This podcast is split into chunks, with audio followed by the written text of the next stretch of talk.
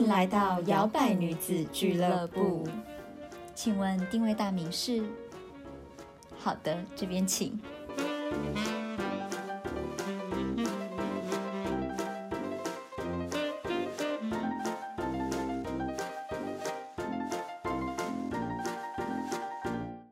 嗨，欢迎收听摇摆女子俱乐部，我是 Zoe，我是小朵。今天呢，我们要和大家聊聊如何掌握你自己的人生面貌。嗯哼，没错。感觉到一些音效。对，我们今天要来继续的沿着我们的改变的这个主题。对，然后我们今天主要是要来就是呃跟大家分享一下。嗯，很多人都想要改变你现在的处境嘛，你都有一个人生的蓝图，那你要怎么样透过你的行动来创造你自己想要的人生？嗯，今天比较着重在行动的部分，因为前面我们一两集讲的可能都是一些回顾啊，或者是改变你的信念的部分。那今天是要帮他解构步骤，怎么做呢？你才可以做得到？没有错，会想要讲这个透过行动来改变，是我好像觉得还蛮多人就会很容易羡慕别人的生活。然后就是会觉得说啊，他生活好像好多彩多姿哦，嗯，我好羡慕你，都可以做你自己想要做的事情哦，嗯，我觉得你好像都可以，嗯，找到一个你喜欢的工作。可是其实反过来看，他们并没有说比较幸运或者是什么，而是我觉得他们是真的有。去做改变，去做规划，所以我觉得能不能过你真正想要的人生，你自己理想的梦想中的生活的样子，其实它是可以实现的。嗯。没错，那我们今天呢，可以分享一下，就是说，我们为了要改变我们的现状，因为我们可能曾经也都，比如说讨厌自己的工作，或者是呃不喜欢自己的某一些环境，或者是向往怎样怎样子的生活形态。那我们到底做了哪一些改变的现状，付出了哪一些行动？你觉得的羡慕人家过着的那种羡慕的人生，他们其实是付出了一些代价跟取舍的。对，那到底做了哪一些事情呢？我们就要一一列出来跟大家分享。对，没错。首先要往你自己的理想生活迈进，第一个我觉得非常重要，就是要确定目标。嗯，虽然说确定目标听起来好像就四个字，很简单，但是我觉得这其实是整个过程当中最困难的，因为你要从无到有，嗯就是无中生有，你要去。找到这件事情，我觉得它是蛮困难的，因为我们上一集也讲到嘛，就是可能大家都会有迷惘的时候，这种迷惘的阶段跟迷惘的感觉，很容易让我们很难去找到一个失力点。现在我的目标到底是什么？我到底要往哪个方向去才好？嗯，所以我觉得要明确的了解自己的喜好啊，跟去为你自己的目标做分析。他才有办法让你真的接下来持续开始行动，然后开始努力。嗯，而且我觉得好像有时候大家没有办法确定目标，是因为你不知道怎么做选择。有可能你两个都喜欢，你两个都想要，可是有时候人生当中你还是得要选择。对，因为都会有人说，嗯，如果当初我没有做这个决定，不知道会怎么样。就 是那种，其实也没有人有办法回答你的问题，除非有平行宇宙，就是你可以同时身在不同的空间去。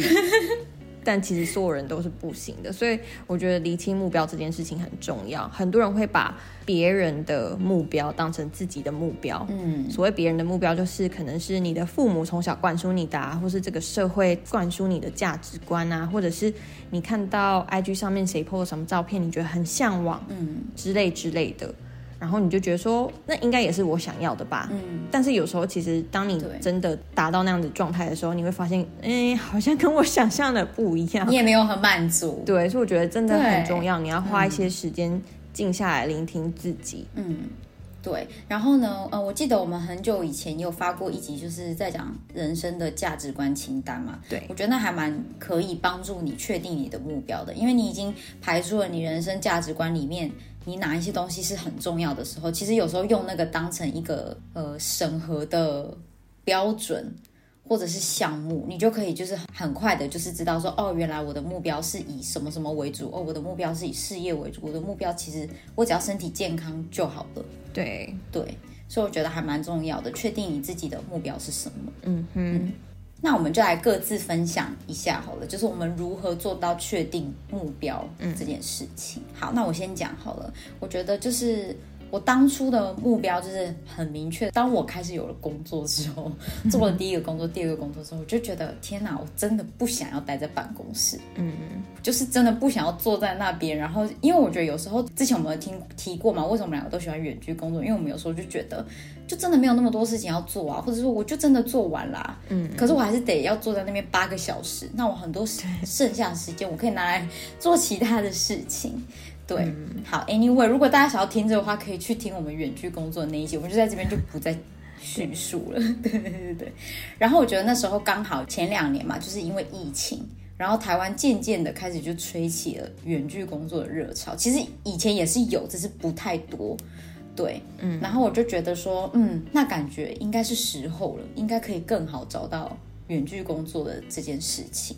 对，那并不代表说我那个时候呃有旧的工作之后，我就放弃了去寻找这件事情。应该是说我会知道说我有这个想要远距工作的目标，我就会去找一些可以让我得到这些资讯的地方。嗯，呃，我确认这个目标还有另外一个原因，就是我不是只有说我不喜欢坐在办公室工作，我还会想要就是有更多的时间拿来规划我想要做的事情。比如说，我觉得我想要经营自己的 podcast。我想要有可以更多旅行的时间，因为我可能觉得我自己年轻的时候，虽然现在也没有很老，就是比较年轻的时候，就感觉还可以再去更多地方的时候，我都好像没有去，所以我就觉得哈，我不想要等到什么时候才要做旅行这件事情。嗯，然后再来就是可能想要多花一点时间，可以陪伴自己的家人啊、朋友啊、另一半等等的。嗯嗯，去分析一下自己的目标。对，像小朵刚刚讲的，我觉得她想要的那个目标，跟她要去的那个理想生活状态，就是很相近的。就我们忠实的小老白的话，就知道小朵其实她跟她的男友是远距离的。嗯，其实如果她做远距工作，也可以让她更自由的选择她到底要在哪个城市居住。她可以住离家人很近，或者她可以住离男友很近，就是她不见得一定要待在台湾的某个办公室。对，所以我觉得。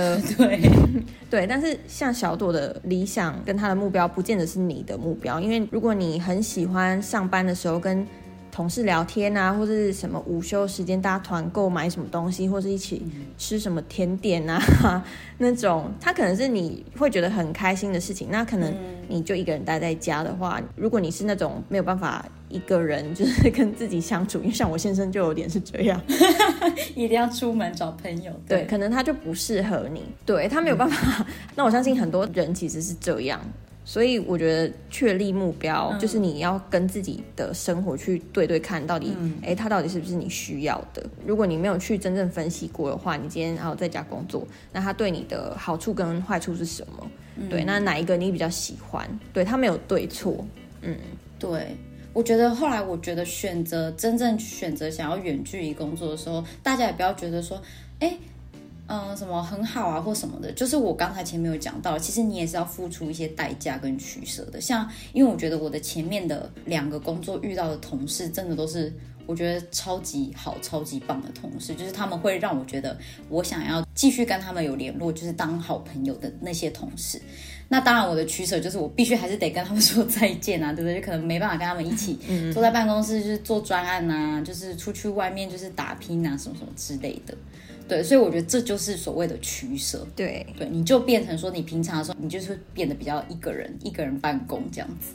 嗯，没错。对，所以如果你是喜好自由人，可能会跟我们有比较相似的喜好的生活风格。那小朵刚刚分享就是工作上面，那我自己来分享我自己的目标是，当时候我很确定我的理想生活是要跟我先生居住在一个晴朗的城市，然后有一个舒适的生活空间，可以养一只猫，嗯，对，然后可以一年回欧洲一到两次，因为我先生是英国人嘛，我们会回法国或英国。然后可以旅行，虽然乍听之下蛮简单的，但是，嗯，当你目标列出来之后，你就比较好去分配。比如说，那好，我想要住在一个晴朗的城市，那需要哪一个城市才会比较晴朗？对，像我们现在住在高雄，就是非常干啦，万里无云。对，然后生活空间真的就是也是比较。宽广。嗯，对，所以我觉得大家可以去确定你的，不管是生活上的目标，或者是事业上的目标，或者是财务上的目标，就是你那些主题的理想是什么？对，对，这真的蛮重要的。嗯哼。好，那我们就来分享第二步吧。就是当你确定目标之后，你想要往那个地方前进，那你一定要有计划嘛。对，那所谓的计划就是根据你的目标来定，说哦，那你可以行动的步骤是什么，然后它的时间你要怎么规划，就有点类似在做一个。你就把自己当成一个企划吧，对，一个 project 对，因为我觉得有具体的行动怎么做，跟你有哪一个时间点，或者你要花多少时间做到这件事情的话，我觉得它可以比较的有一个基准让你去参考。说哦，我现在已经到哪里了，你就不会觉得走在这条路上好像有点迷茫，嗯，觉得哈我不知道，我在那忙好久哦，可是怎么好像这生活还不是我想要的。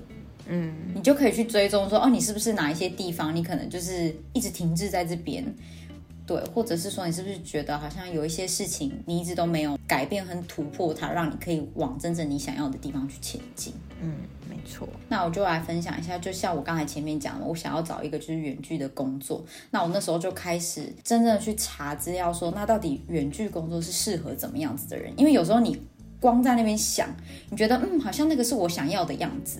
可是其实并不一定，就像刚才周伟讲，并不一定等你真正拥有了之后，你会觉得啊，好像你天差地远，那怎么不是我想象的啊？我不喜欢，嗯，对，所以我觉得去查清楚资料，知道这件事情的整个样貌，我觉得很重要。所以我就有去关注说，到底远距工作适合什么样子的人？那如果你真的确定了，那这个工作的模式，大部分都是给哪一些类型的人？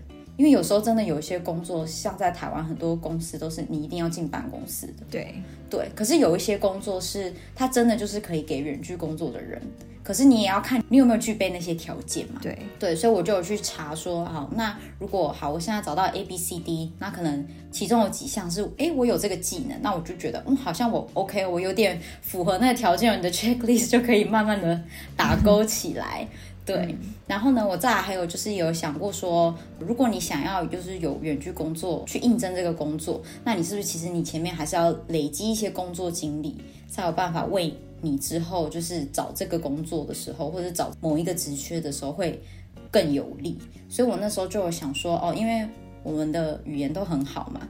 然后其实我那个时候就是已经有在接一些接案的那种客服的例子，所以我就开始想说，嗯，好，好像大部分客服其实都可以远距工作，因为客服根本就不一定一定要在办公室里面，我就朝着客服这个方向去走，对，然后也是有去接一些在办公室里面的客服的工作，因为你一定要先知道这个产业，你到时候去应征的时候才不会就是别人。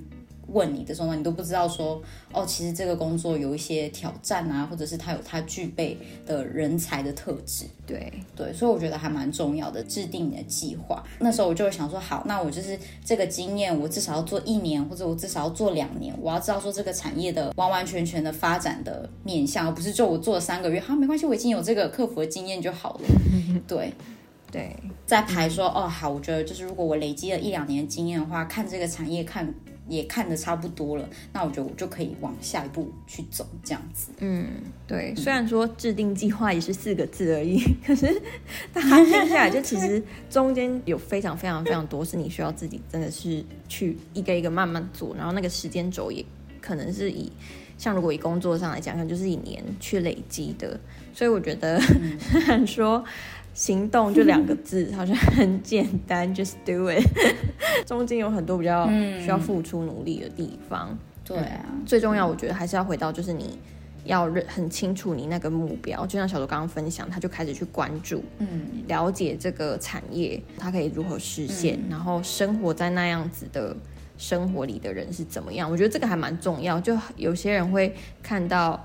现在社群很多就是光鲜亮丽的照片啊，或是什么，就会觉得说我也要那样。可是到达那样，去到那里的人，他们付出了前面什么什么样的努力，然后他们那样子的生活的真实面貌，你真的喜欢吗？嗯，对。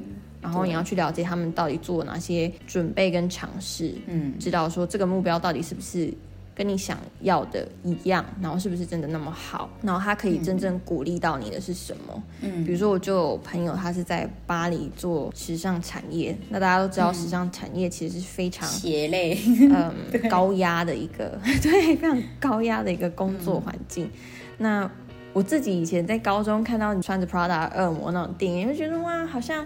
嗯，看起来很爽，就是觉得哇，好厉害哦！就是只要处理这些事情就好。可是其实你仔细去想那些工作内容，可能放到现在的你，这这个年纪的你，他可能就不太适合了。可能嗯嗯，有些人他需要 work life balance，他比较重视这个，他就没有办法接受说哦，他一直被谁谁谁追着跑，一直被公司一直被上头追着跑的这样子的方式。所以我觉得了解到，然后再开始去做计划是很重要的。对，因为我刚刚分享是生活面向的嘛，所以居住到一个城市，其实我跟我先生原本的计划不是这么立刻就搬到南部。对，我们原本是要出国，但是对嘛，是不是也是要考虑很多？就中间有非常非常多需要考虑的地方，就包括一些很琐碎到呃要住在哪里啊，房价多少啊，租金多少啊，边的交通环境是如何啊，然后到签证上面处理。等等等等等等，就那时候，其实我跟我先生经过一一轮，就是很地狱式的被这些事情搞到很烦。我觉得后来也是机遇啊，因为有时候，嗯，我觉得这也是很重要，就是你的计划要随着变化。因为大家都听过计划赶不上变化，就是我觉得你在这个计划当中，你也要保持一些弹性。嗯，对，我们原本是要搬回英国住一年的，但是就是那时候 COVID，然后又加上乌俄战争等等等等，就影响到了发签证的时间。然后零零总总加起来，我们就决定说，那还是我们就先搬回去南部，这样。所以有时候虽然是机缘，但是其实过来的路上，其实我们也是做了非常 非常多的步骤。对啊，我们那时候原本决定要回去的时候，我先生还做了一个那个 PPT 给我，就是 slide，跟我说，嗯，为什么搬回去呢？因为他怎么样怎么样怎么样，就跟我报告。对，我觉得其实这还蛮重要的。我自己都会觉得制定计划，它不不仅仅是一个让你有个可以 follow 目标的准则，它其实也算是一个保险的机制。嗯，对，因为你不是只有往你的目标去前进，你路上还有很多。小事情是你要照顾到的，对。对，比如说你想要换工作，你还是得想要说，哦，那我基本的生活要怎么办？那如果你真的想要，就是可能有的人会觉得啊，我要搬到国外，可是你想要搬到国外的话，生活现在生活的水准或者是花费，可能也跟台湾不一样，你你也是要去考虑到这一点嘛，对对对对对，所以我觉得制定计划就可以帮助大家在每个面向你都可以有一点点的掌握，比较不会就是好像不知道。措手不及的感觉，就有做功课的概念呢，就比较不会什么都不知道就去投入那件事情。嗯，然后再接下来呢，第三个步骤就是改变思维。我们上一次的改变信念那一集，不知道大家听了 觉得如何呢？那第三步就是改变思维，我觉得有一点点像。嗯，它是指你在对待事情的态度啊，或者是思维的方式。它会对现实产生很重大的影响，所以我觉得你要试着转念，听起来很老气，但是有时候真的就是这样，你要把你负面的想法，或者是你遇到一些鸟事的时候的那个情绪去改变，对，你要把它转换成比较正向、比较有生产力，或是对现在的状况有帮助的想法或信念，我觉得这样会。比较好，让你的这个行动持续的去做改变，或是达到目标。对，我觉得没有什么事情是会一成不变，就是一直都是这样的。就像当初，呃，我刚开始觉得说我想要找远距工作的时候，其实我那时候也很气馁，我觉得为什么台湾都没有一个公司是让你可以就是在家工作的，都是那种就算是在家工作，你还是一个礼拜你要来三天，你要来四天。两天在家，那我就不可能。我想要出国，说我就要出国啊！我还是得要有在办公室的时间。所以我那时候其实也是会很气馁，就觉得说啊，不可能。嗯，在这地方已经不可能了。谁知道过没多久就 COVID 了，然后就开始一堆公司就是说好，那就是干脆大家就都不要来办公室。小朵显化能力很强，对，很可怕。当你想要一件事，宇宙会尽全力。宇宙会最尽全力的帮你。所以我觉得这就是改变思维很重要的原因。你要对自己有信心，你要对这个世界有信心，你要对你的国家有信心。嗯，所以我那时候就觉得说不行，我不能再用这种想法，因为我可能一直因为有这种不可能找不到的想法，就会让我其实也有一点没有动力，想要再去积极的去找或什么之类的。对对，嗯，然后我就开始就是尝试让自己变得更有信心啊，或者是呃去多学一些技能是可以用在远距工作的。嗯，对，就觉得反正只要我已经准备好了，宇宙如果知道我准备好了，那机会一定就会出现在我眼前。嗯，对。然后我就还是就是有不断的在找，然后后来就真的有找到一个兼职客服，他是那个公司完全他在台湾有办公室，可是没有人去办公室。跟我面试的人来跟我说，你就在家就好了。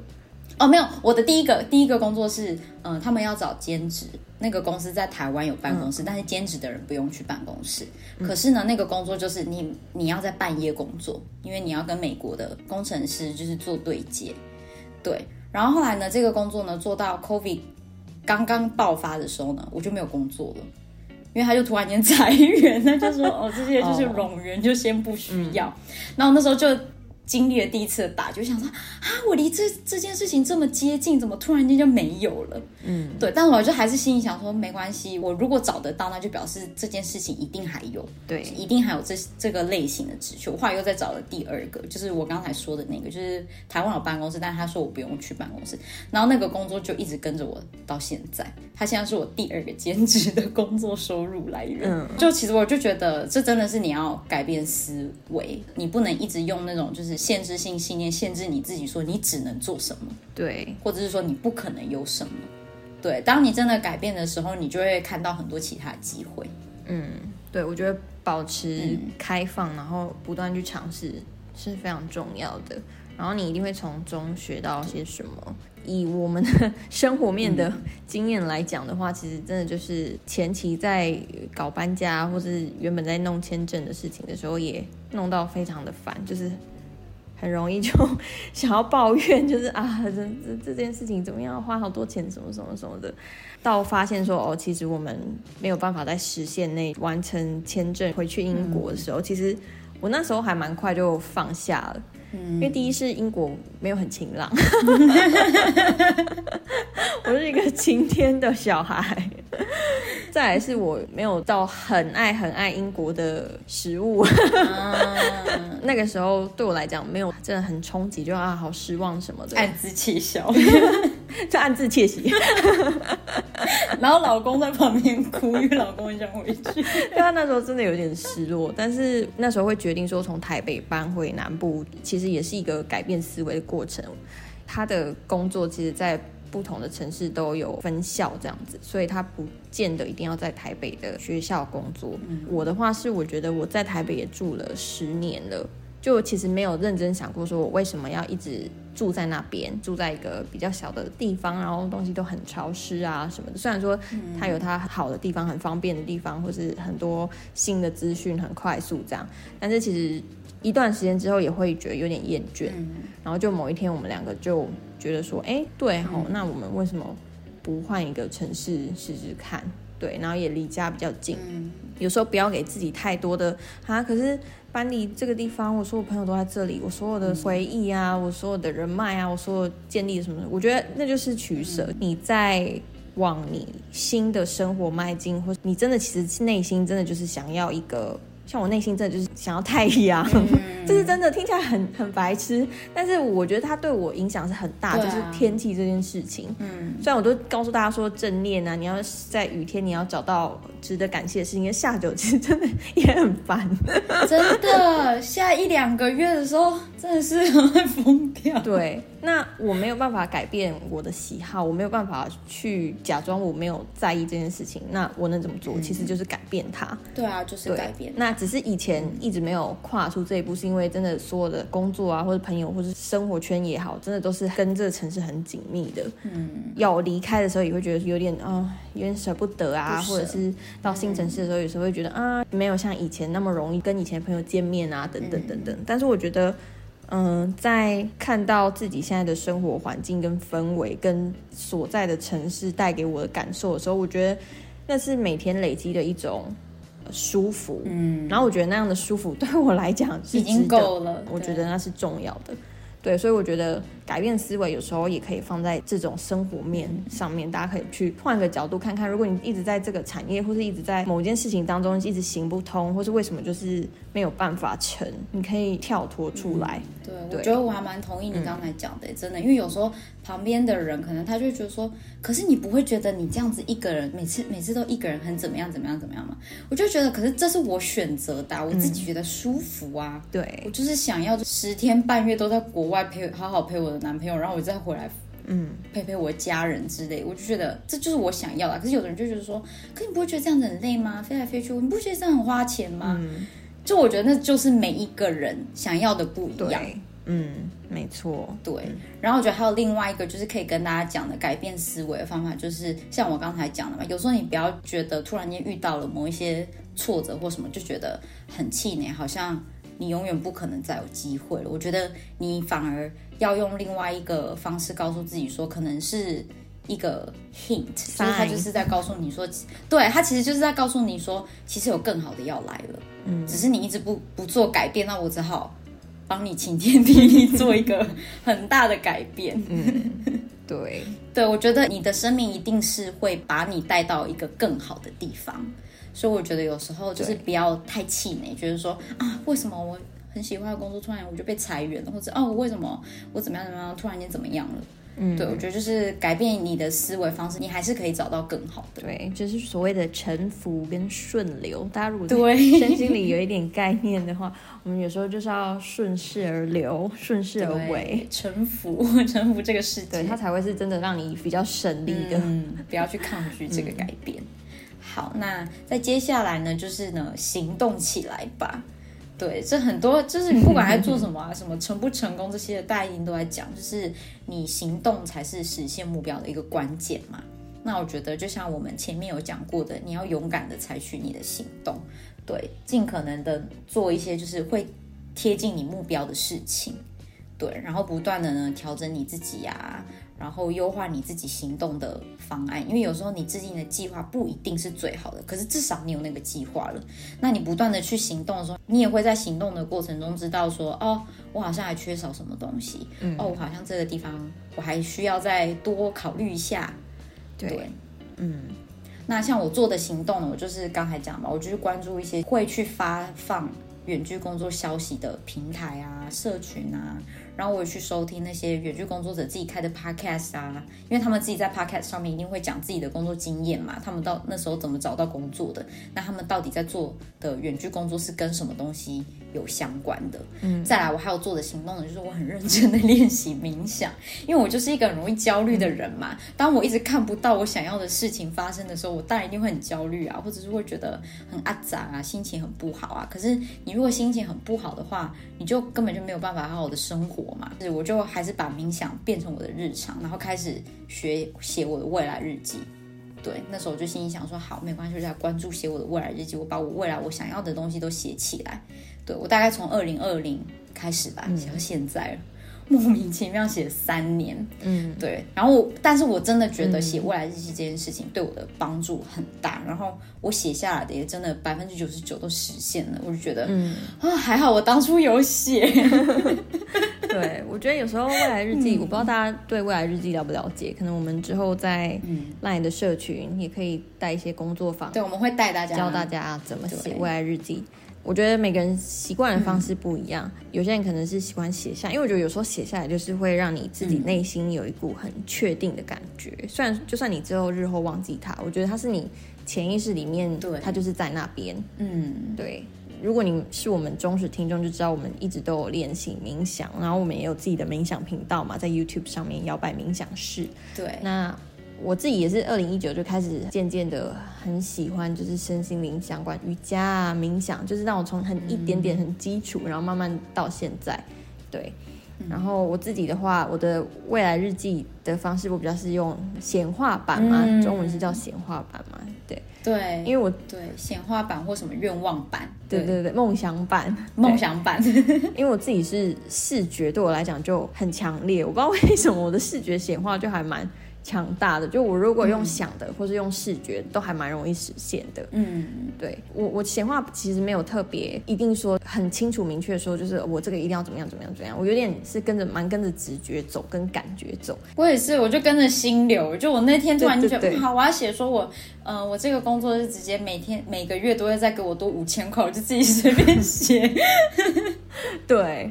因为有时候又要想的，其实还蛮困难，就硬要去挤说，嗯，我现在要写什么？就是跟随着你当下的 flow 对。就好。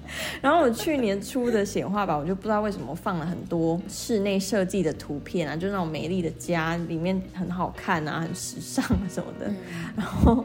就半年就实现了，嗯，我们之后再跟大家分享，就是显化版跟未来日记的这些，嗯，美美嘎嘎跟小秘密，对，有兴趣也可以加入我们赖社群，对，赖社区。会再跟大家分享，嗯，然后入社通关密语是，我是小摇摆，我是小摇摆，不要写错，写错进不来，真的。然后那时候我想要养猫嘛，就其实我也想养猫，是从大学我就很想养猫，只是我一直觉得说房子是租的，台湾的房东不是每个人都接受养宠物这件事情，然后再加上那时候就可能很常出国什么，所以我一直觉得那个时候我虽然想养，可是我不会养猫，因为我觉得还没有准备好。嗯。然后在去年的时候呢，我写给我老公的不知道生日卡片还是圣诞卡片，我就最后我就跟他描述说，哦，这是我们未来的家，然后就画了一张很丑的图，就是那种三角形、四方形的那种，然后里面住谁，就画了一个家庭图，今年实现了，就我就画。猫啊，也是他搬家整理东西的时候，他翻到卡片的时候，他说：“哎，你这张卡片很可爱，你有画图。”我说：“嗯，是哦，因为我完全忘记这件事情，然后他就实现了。”嗯，对，所以就是这边是题外话，跟关于这个，我觉得我们之后可以对带工作坊或什么，因为我觉得真的还蛮有趣的，而且真的都有实现，就是至少对我们两个来讲，所以我觉得既然我们都做得到，不可能大家做不到，大家一定能做得到。对，那这不是我们唯一的行动啊，我 们其他行动就是对啊，不可能每天做白日梦，还是在实际生活上是很努力的。生活的累积，你的日常会长成什么样子，就是从你生活慢慢每个行动里面去选择，然后慢慢到达你现在这个地方的。所以我觉得去做，去实际的做一点点也好像我有时候如果在情绪比较低迷的时候，觉得啊好像没动力，今天好累哦。我还是会强迫我自己做一点点也好，嗯，我会告诉自己说 baby step，嗯，然后 a little goes a long way，嗯，比如呃我要搬家好了，我就是告诉自己说，那我就把家里的某个区域收好就好，就比如说把衣柜好。的一半折一折，用这样子的方式去 push 我自己，然后这样子的小行动其实也会给你那种回馈感，让你觉得说，哎，虽然说我觉得心理状态不是很好，可是我还是要做一点点事，而不是今天过完之后你没有做任何行动，你就自怨自艾啊，或者是不爽，或者很懊悔，对，然后就觉得干今天好空虚，然后 什么都没有做，一点一点的去做，然后不管是再小都可以。嗯，嗯好，那最后一个呢，我们要分享的就是除了行动起来，我觉得还有一点很重要的是，你要不断的去学习跟成长，因为我觉得现现在其实，嗯，社会结构啊、产业啊，都变化的非常非常的快速，你其实永远不知道下一秒突然间流行什么，或者是下一秒突然间，呃，有哪一些新的东西，所以我觉得，嗯，在这个定立目标的路上，你还是要随着现在时代的变化去学习。新的东西，掌握新的技能，然后去经常反思一下你自己的经验跟你的行为是不是符合时代的变化，还是不符合？因为我觉得你要提高，我觉得现在的人更要提高自己顺应社会的这个能力，而不能一直觉得好，我停在这边就好了。因为真的，你很容易可能有一天你就被淘汰了。对，我们都是不想被淘汰的人，所以我觉得很重要，不可以就是都呃不进步。嗯，我觉得这蛮重要的，因为对我来讲，学习让我有安全感，学习新的东西或者学习新知识，会让我知道说，哦，现在我至少知道大家在干嘛。嗯，因为我觉得有些人到一定的年纪之后，他就会开始觉得没关系啊，这我不用知道啦，这不干我的事，看不懂，不晓得他们在干嘛。可是我觉得你至少去了解的时候，它可以帮助你，其实，在生活很多面向，哎，你可以。嗯，如果你是阿公妈妈，你比较话题跟你的孙子辈聊啊，或者是你学习的新的技能可以运用在你未来的工作上，也不一定。对，所以我觉得这还蛮重要，而且。学习也包含了在各方各面的学习，其实我觉得在人际上也可以学习，在关系中的学习，然后在像我们上一集提到的放手的学习等等，我觉得这都是还蛮重要的。没有错，因为我觉得这些学习都是你的养分，让你自我的方面有成长也好，你可能也可以更适应将来要发生的一些挑战啊等等。对，以上这些行动呢，都可以帮助你。转变你的现实。如果你现在在泥沼当中，觉得很想要可以跳脱出来的话呢，不妨就是照着我们上面讲的一步一步的去行动起来。对对。然后我觉得在这个路上，你还是得要不断的努力跟坚持下去。嗯，对，最终达成你自己的目标。对，虽然就四步而已，但是其实还蛮大步的。对，还蛮大步，要走蛮久的，也不一定那四步你可能。五天就到，一个礼拜就到。其实这我觉得，从真正规划一直到现在，你其实是看得到那个时间的怎么讲走向的。它有时候可能这个计划是需要一两年、三年完成的。对。可是你回过头看的时候，你会很庆幸你有做过。这件事情，而不是浪费一两年停在原地，然后又在那边想说啊，我回顾这一年，我怎么什么都没做到啊？没错，你就跟我的想法一样，就做一点点也好，不管怎么样，你至少做事。对啊，有离开那起跑线都好。对。嗯，那我们也稍微跟大家讲一下哈，如果真的你觉得在这个改变的路上还是觉得很迷惘或不确定的话，可以尝试几种方法。那其实这些我们可能之前的集数也有讲过嘛，我记得好像八十六集还是什么，好像讲如果感到什么迷惘的时候，可以试试做这些事情。对对对对对，所以是跟大家分享一下这样子。嗯，对，我觉得就是像你可以去自我反思一下嘛，花个时间。听听自己的想法跟感受，你真的现在所面临的状态啊，或者是面临的挑战，你可以问一下，说这是你想要的吗？对你现在到底想要的是什么？然后你现在在这个处境的时候，你的感受是什么？然后我觉得有时候你甚至可以问问看，说你已经有这样的感受多久了？嗯，就像有的人是他一直在感情里面，他其实早就已经不开心很久了，可是他就是一直不想改变。不想离开这个人也好，或者是依赖这个人也好，习惯这个人也好，我们常常讲嘛，回归到你自己身上，这去问一下自己的感受是什么，然后你的优先事项到底是什么？因为当你有自我的对话之后，你就可以更了解你内心的想法跟需求。其实有时候你会发现，你想要的不是什么远大的目标，你心里想要的就只是安全感。你最后浓缩起来，它就只是三个字：安全感。嗯，或者是可能最后浓缩起来就只是两个字：我想要稳定。嗯。或者是有时候可能有人就只是两呃两个字，我想要有突破，嗯，它其实就是一个可以帮助你就是定立目标的一个动力或者是一个想法。对，我觉得有时候你把外在的声音关掉也蛮重要，就是先不要去看 social media 上面的一些发文。现代人的外在声音真的太多，就算你关掉，光是你。脑子里面的想法也非常多，这也是我们迷惘的原因嘛。就是好像每一条路都还不错啊，那到底要走哪一条？我觉得不妨就花一些时间让自己静下来，去认真的思考这些问题，所以你就可以冥想啦。我觉得冥想帮助真是还蛮大，在至少让自己静下来这一点，嗯，对，或者是你可以去寻找帮助。如果你真的觉得你自己没有头绪的话，可能你还很菜，你还不知道说到底发生什么事情，到底你要怎么去应对，或者是有什么挑战要需要面临的话，你可以问问，比如说你的前辈啊，或是问问你身边有相同。领域的工作的朋友们，他们的想法，或者是说你在生活上面有不知道目标在哪里的话，其实最重要就是不要去害怕寻求帮助。就不管是你身边的亲友，你就算跟他们聊聊也好。虽然有些人的亲友可能是很容易泼冷水，那就先不要问他们。你可以找比较专业的人。对，觉得这还蛮重要。这也是我觉得，呃，回想二十几岁的自己的时候，我会很希望我自己。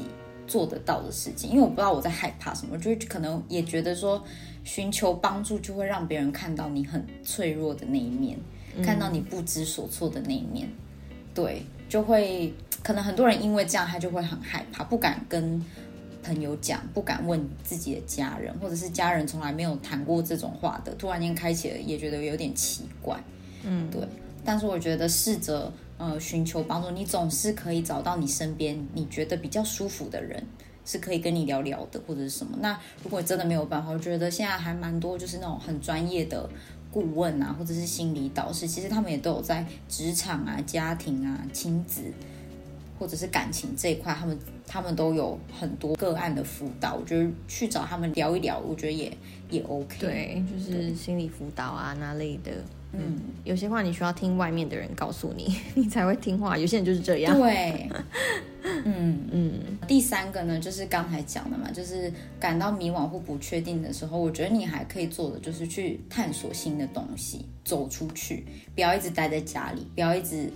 待在你永远的那个舒适圈，我觉得有时候你要练习打破常规，想一下说，哎，每个六日我都待在家里，那我今天去某个市集走一走好了。我觉得那个想法也是一个 push 你，就是去接触新的体验，可能就会突然认识新的人，或者是突然间找到一些新的兴趣等等。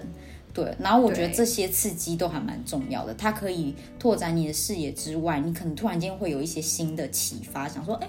我好像可以来做做这件事情哎，这样子。然后接下来最后一个呢，就是放松心情，因为有时候我们可能会过度的想太多啊，或者是太多的生活上面的压力，会让你觉得很迷惘或不知所措。就是它可能是心理层面的，你的原始的恐惧本能被唤醒了，它已经过度的张扬，所以放松 身心是很重要的。像我们刚刚提到的冥想啊，或者是瑜伽，或者是有些人喜欢阅读，或是有些人旅行等等这些方式，去帮助你疏解压力，或是转换环境。嗯，在这样子的充电或者是清理之后，会让你更好的去面对你的挑战。嗯，对，跟困难的部分。对，好啦，那呃，其实我觉得最重要的就是，我们每一个人都会有迷惘跟陷入困境的时候，那我们才是。可以就是拉自己一把的那个人，所以我觉得好好的对待自己很重要。好，如果你真的有你自己想要的人生，你是可以达成的。不要再就是觉得说哦，那只属于谁哦，那个不可能，或者是哦，我很羡慕别人，我怎么没有？你也可以有，但是就是你要去做行动、做规划，找到你的目标。对，baby steps。